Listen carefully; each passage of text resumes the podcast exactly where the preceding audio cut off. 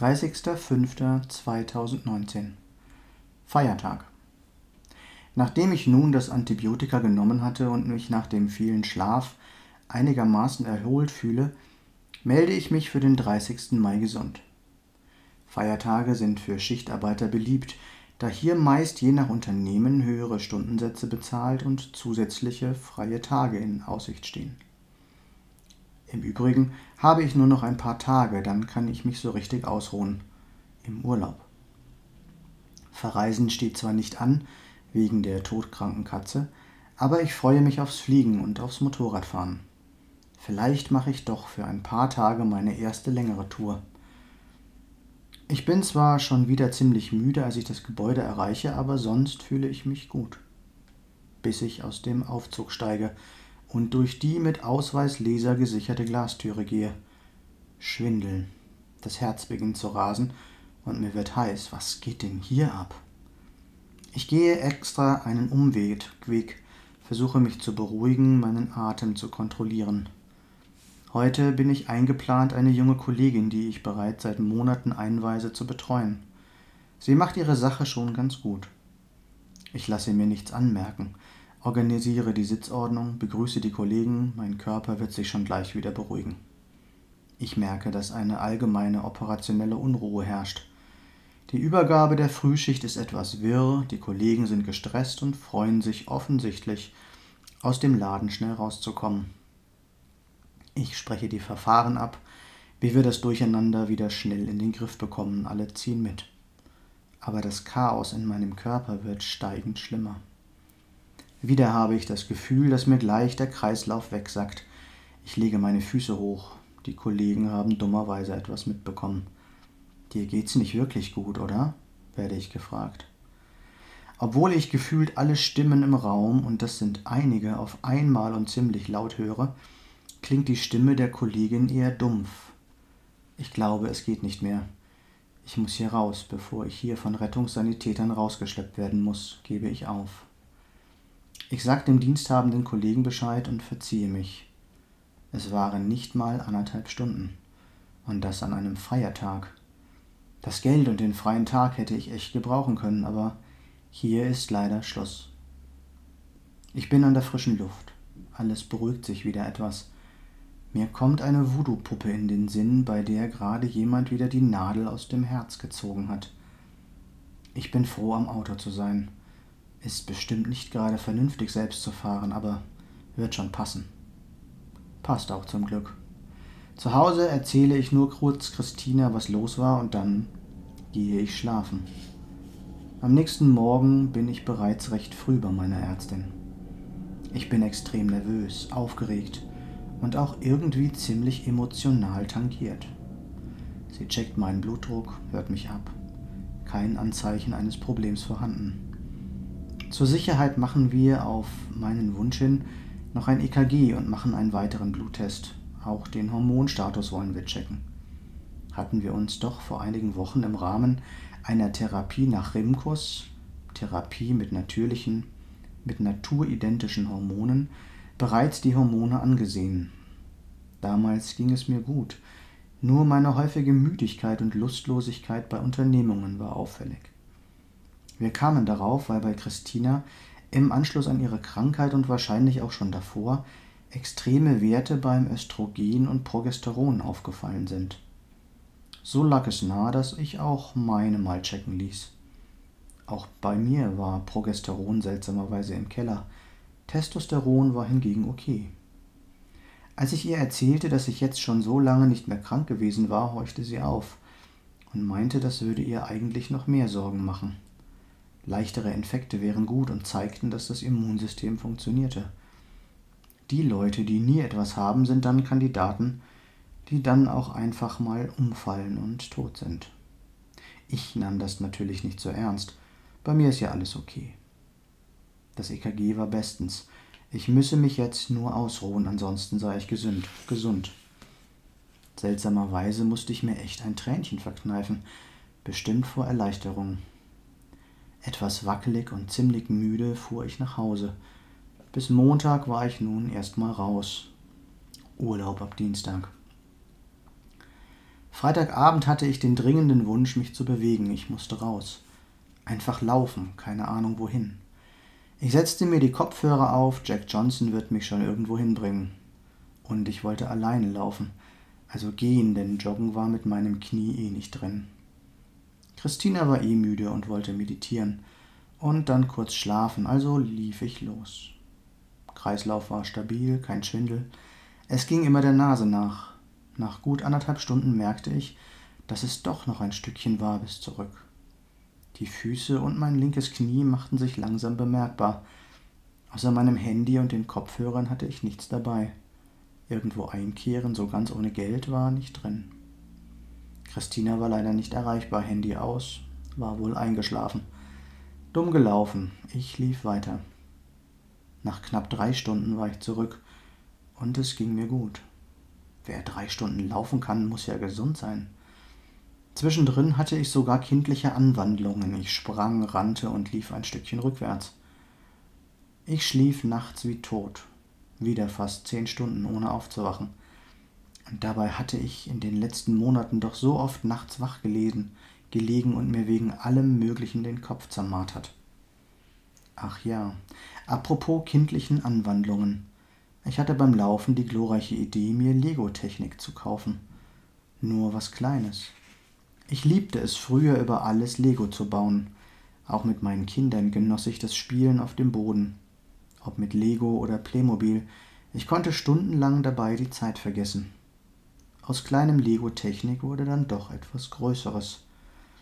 Christinas Frage, ob ich es denn mir nicht wert sei, gab hier den entscheidenden Ausschlag. Es wurde ein 50 cm großer weißer Porsche GTS. Samstagmorgen ging es mir allerdings wieder schlechter, hatte bereits nach dem Aufstehen Schwindeln und fühlte mich total schlapp. Beklemmungen im Brustkorb, Verspannungen im Rücken, Nacken und im Becken machten mich echt unbeweglich. Dann kamen auch noch Kreislaufprobleme dazu. Teilweise fühlte es sich an, als würde mein Herz einen Schlag überspringen. Die komischen Bakterien scheinen wohl doch noch da zu sein, denke ich mir. Doch als ich dann plötzlich einen Heulkrampf bekomme, nachdem ich nachdem mich Christina beruhigen will und meint, es sei halt vielleicht doch alles etwas viel gewesen in der letzten Zeit, ist mir klar, There is something rotten in state of Denmark. Das hier ist nicht nur so eine einfache Infektion. Und das macht mir verdammt Angst. Gleich am Montag bitte ich meine Ärztin, mich zurückzurufen, da ich mir fast sicher bin, ich müsste das alles doch noch von einem Kardiologen checken lassen. Als sie zurückruft, sitze ich beim Lego-Bauen im Wohnzimmer, ängstlich und total nervös auf dem Boden. Ich erzähle von meinem Spaziergang, wie es mir geht, dass ich inzwischen zur Entspannung Lego baue, was mich seltsamerweise sogar ziemlich schnell anstrengt und ermüdet. Und von meiner Angst erzähle ich auch. Ihre Antwort lässt in mir alle Dämme brechen und ich sitze fast schluchzend, schluchzend und doch die Tränen drüsend abschnürend am Telefon. Ihr sei vollkommen klar, womit wir es zu tun hätten. Mein Herz sei glücklicherweise gesund, und ich solle mir auf keinen Fall Gedanken machen. Ich sei offensichtlich nur komplett ausgebrannt und fertig. Zum ersten Mal fällt der Begriff Burnout. Wir würden mich aber wieder auf die Reihe bekommen, aber das würde dauern. Ich solle mich jetzt ausschließlich um meine Gesundheit kümmern und tun, was mir gefällt und gut tut. Leichter Sport sei gut, aber nicht überanstrengen, viel schlafen und vor allem ausruhen. Ich legte auf und musste weinen. In den folgenden Tagen wurde ich bis Mitte Juni krankgeschrieben. Ich erzählte von meinen ständigen Verspannungen und Blockaden in meiner Wirbelsäule. Sie empfahl mir einen Chiropraktiker in der Nähe, den sie selbst seit Jahren kannte und regelmäßig besuchte. Noch am gleichen Abend bekam ich einen Termin und war begeistert. Er arbeitete nach amerikanischem Vorbild, war sogar Doctor of Chiropractics ein lockerer Kerl, der mir ebenfalls Mut machte und mir zunächst zwölf Termine innerhalb von sechs Wochen empfahl. Was über so viele Jahre Schepp, schief auf Hessisch, geworden war, kann nicht an einem Tag zurückgedreht werden. Die Mobilisationen waren sanft und ruhig, und doch schepperte es gewaltig im Gebälk. Meine Wirbelsäule war schief, vor allem die Wirbel, die das vegetative Nervensystem betrafen. Mein Körper sei komplett verspannt und voll von Stress, sagte er. Als dritte Säule in meinem Behandlungssystem suchte ich Jan auf, einen Heilpraktiker, den wir seit Jahren kannten und schätzten.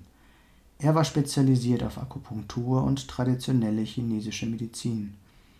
Auch er bestätigte mir meine extremen Verspannungen, auch im Bauch und Becken und leider auch meinen extrem flachen und schwachen Puls, was auf einen extremen Stress im Körper hindeutete. Besonders auffällig sei der Nierenpuls, der außergewöhnlich schwach sei. In der TCM wird der Puls je nach Meridian an unterschiedlichen Stellen erfüllt und dient so zur Anamnese des Patienten. Akupunktur und TCM finde ich selber schon seit Jahren spannend und habe schon diverse Bücher und Internetseiten studiert und natürlich auch gerne bei mir selber ausprobiert.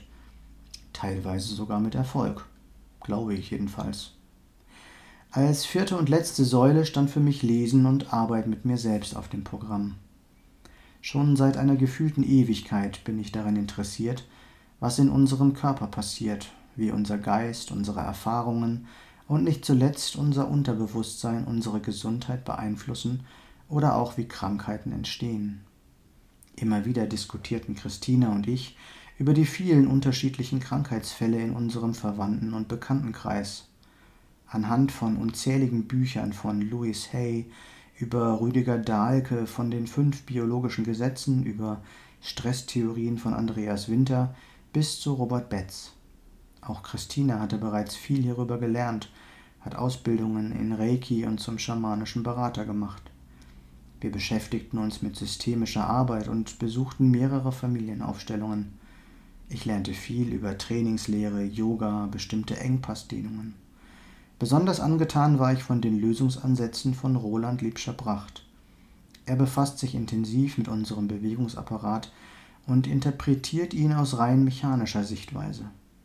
Interessanterweise war er vor vielen Jahren der Ausbilder meines Wing Chun Trainers Mike gewesen. Das erfuhr ich aber erst während meines Trainings mit ihm.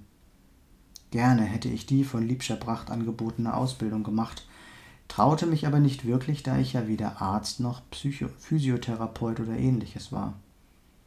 Zwei Seminare zum Erlernen von Sport und Entspannungsmassage besuchte ich, und vor zwei Jahren machte ich eine tolle, wenn auch ziemlich teure Ausbildung zum psychologischen Coach bei Andreas Winter in Iserlohn. Dazu las ich Unmengen über Tantra, besonders die Ansichten von Osho verschlang ich, wobei ich doch bei weitem nicht mit allem einverstanden war. Doch was mich immer unglaublich beeindruckte, war sein umfangreiches Wissen. Einige Jahre später begeisterte mich Sadhguru, ein indischer langbärtiger Yogi und Gelehrter auf ähnliche Weise. Christina legte mir immer wieder nahe, doch anzufangen, als Coach zu arbeiten. Mehrfach hätte ich das doch schon bei Kollegen getan, ohne es zu wollen. Einfach so hatte ich durch scheinbar belanglose Fragen etwas in ihnen ausgelöst, was ihre Symptome verschwinden ließ oder in einem Extremfall dazu führte, dass eine Kollegin, die keinen wirklichen Sinn mehr in ihrem Leben sah, eine 180-Grad-Wende machte und einige Monate später sogar heiratete und ihr Leben wieder zu leben begann. Auch ein Grund dafür, dass ich mir diese Arbeit nicht zutraute, war, dass ich trotz mehrerer Versuche und intensiver Bemühungen es nicht geschafft hatte, Christina zu helfen. Letztlich rettete die Schulmedizin, die ich doch immer wieder so kritisch beäugt hatte, ihr das Leben. Genauso wie ich mich bisher in jedes Thema reinkniete, wollte ich es auch jetzt in meinem Fall machen. Daher bestellte ich mir einige Bücher über das Thema Burnout, auch wenn ich mich damit noch nicht immer damit noch immer nicht wirklich anfreunden wollte, davon betroffen zu sein. Ich sollte in die Burnout-Falle getappt sein? Ich war immer höchst belastbar. Keine Situation auf der Arbeit konnte mich auch nur im Ansatz in Bedrängnis bringen. Im größten Chaos war ich immer für jeden ansprechbar und konnte besonnene Entscheidungen treffen. Stundenlange Autofahrten, oft nach Nachtdiensten stand ich durch. Ich war stressresistent und hatte bisher jeden Konflikt ausgehalten und durchgestanden. Ich sollte Burnout haben? Was ist das überhaupt?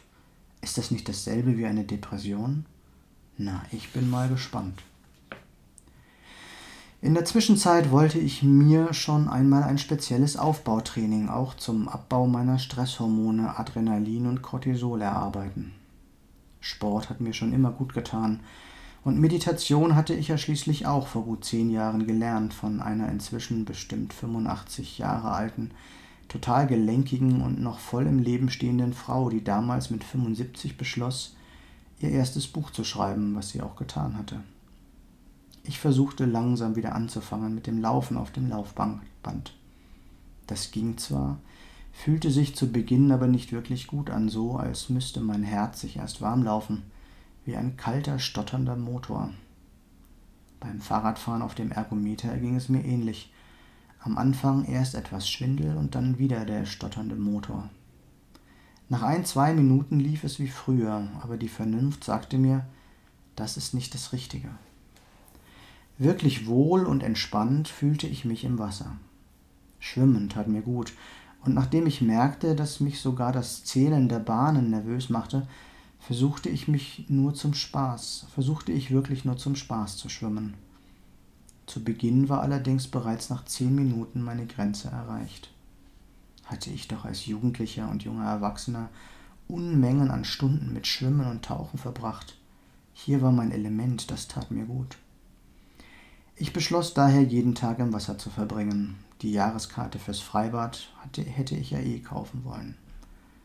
Und so plante ich die jetzt durch die Krankschreibung gewonnene Zeit, natürlich mit dem Ziel und dem Gedanken, nach ein paar Wochen wieder auf der Matte zu stehen.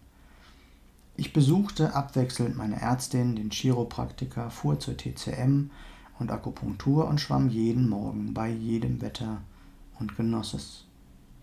Da sich aber immer wieder Symptome zeigten, wenn auch zum Glück etwas abgeschwächt, und ich noch immer extrem schwach und empfindlich war, zog sich die Zeit hin, so wurde ich langsam nervös, da sich auch der Termin des Schulabschlusses meiner jüngeren Tochter näherte. Dazu hatte mein Bruder uns eingeladen, zur Firmung seiner ältesten Tochter zu kommen. Geplant war am 22.06. um 18 Uhr Kirche, und danach ein tolles amerikanisches Burgerrestaurant zum Essen zu gehen. Einige Tage vor diesem Termin sprach ich mit ihm, um ihm zu erklären, dass wir definitiv nicht zur Kirche kämen, da Menschenansammlungen in diesem Ausmaß für mich in meiner Situation undenkbar waren. Viel zu empfindlich waren meine sowieso schon sensitiven Sinnesorgane. Abgesehen davon hatten sich meine sozialen Kontakte in der letzten Zeit auf Arzt- und Heilpraktikerbesuche beschränkt. Ich wusste schlicht und einfach nicht mal, wie mein Körper reagieren würde. Das versuchte ich ihm zu erklären, was mit der lapidaren Antwort, also Kirche gehört schon dazu, beantwortet wurde. In einigen Gesprächen zuvor hatte ich erklärt, was bei mir so los war. Es war wohl nicht wirklich angekommen. Ich blockte daher ab und gab ihm zu verstehen, dass ich es versuchen würde, aber sofort verschwinden würde, sollte es nicht gehen. Die Begeisterung auf der anderen Seite hielt sich in Grenzen. Meine Mutter, die sich offensichtlich fürchterlich innerlich aufregte, dass in der heutigen Zeit bei der Firmung die Geschenke, das Geld und das Essen mehr im Mittelpunkt stand als das christliche, das kirchliche Sakrament und der Glaubensinhalt, bekam daraufhin solche Magenprobleme, dass die Ausrede fürs Nichterscheinen zum Essen perfekt war. Die Kirche sollte sie allerdings selbstverständlich bis zum Ende mitbekommen und sogar noch die Lesung halten. Kann ja sonst keiner lesen.